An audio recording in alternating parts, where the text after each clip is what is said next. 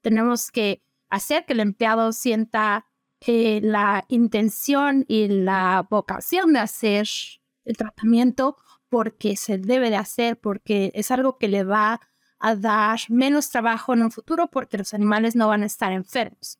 Es más fácil vacunar a tiempo que después venir con una botella de antibiótico y tener que tratar a todos los animales enfermos, ¿no? Es costo efectivo. Entonces, si podemos entrenar a un nivel más efectivo y, y, demostrar a, esa persona que es mucho mejor tratar y vacunar a tiempo que, que después venir y dar antibióticos o, o tener que dar eh, aislamiento o, tener que acabar eh, aplicando eutanasia a ese animal porque tuvo una enfermedad eh, mal, es, yo creo que es parte de lo que tenemos que hacer como, como compañía, ¿no? Como equipo.